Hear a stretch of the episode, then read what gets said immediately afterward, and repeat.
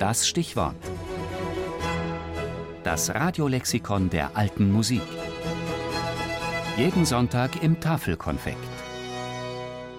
Wolfenbüttel, Stadt verblichenen musikhistorischen Ruhms. Ein Stichwort Wolfenbüttel, warum das?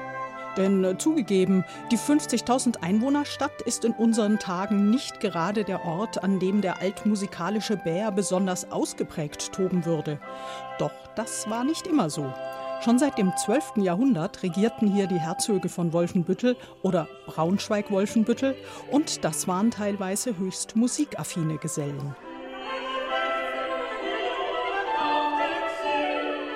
So richtig heftig tobte der besagte Bär ab 1589, als Herzog Heinrich Julius die Herrschaft übernahm.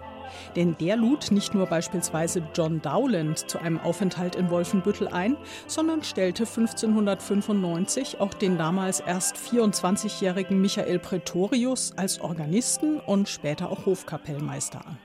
Damals galt Wolfenbüttel über zwei Jahrzehnte als eines der wichtigsten Musikzentren im norddeutschen Raum. Doch Leider, leider fiel sodann ein Apfel ziemlich weit vom Stamm. Heinrich Julius Sohn, der 1613 Herzog wurde, war nicht sonderlich musikinteressiert. Das Aus für Prätorius in Wolfenbüttel.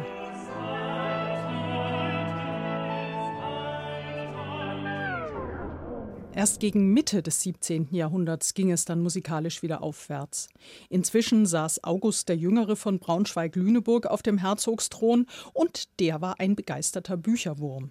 Das Herzogshaus besaß nun zwar schon seit 1572 eine eigene Bibliothek, aber erst August widmete sich ihr mit wirklicher Leidenschaft, was dazu führte, dass die nach ihm benannte Bibliothek bei seinem Tod 1666 als die größte ihrer Art nördlich der Alpen und gar als achtes Weltwunder galt.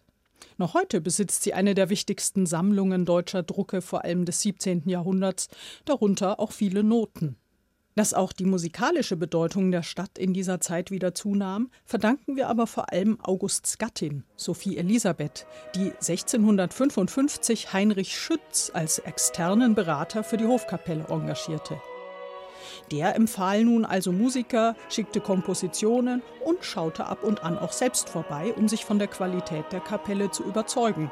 Und diese frühe Form des Consulting führte zu glanzvollen Resultaten vor Ort.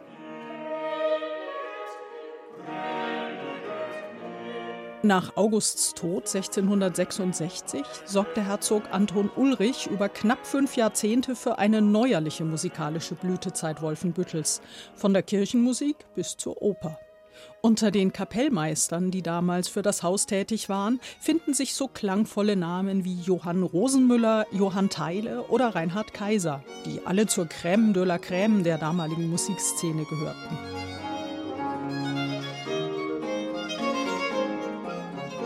Das Aus für den Wolfenbütteler musikalisch tobenden Bären kam 1753.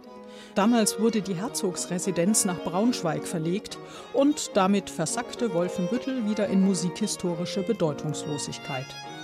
Aber Musik lesen kann man hier immer noch, denn die Bibliothek, die ist nicht umgezogen.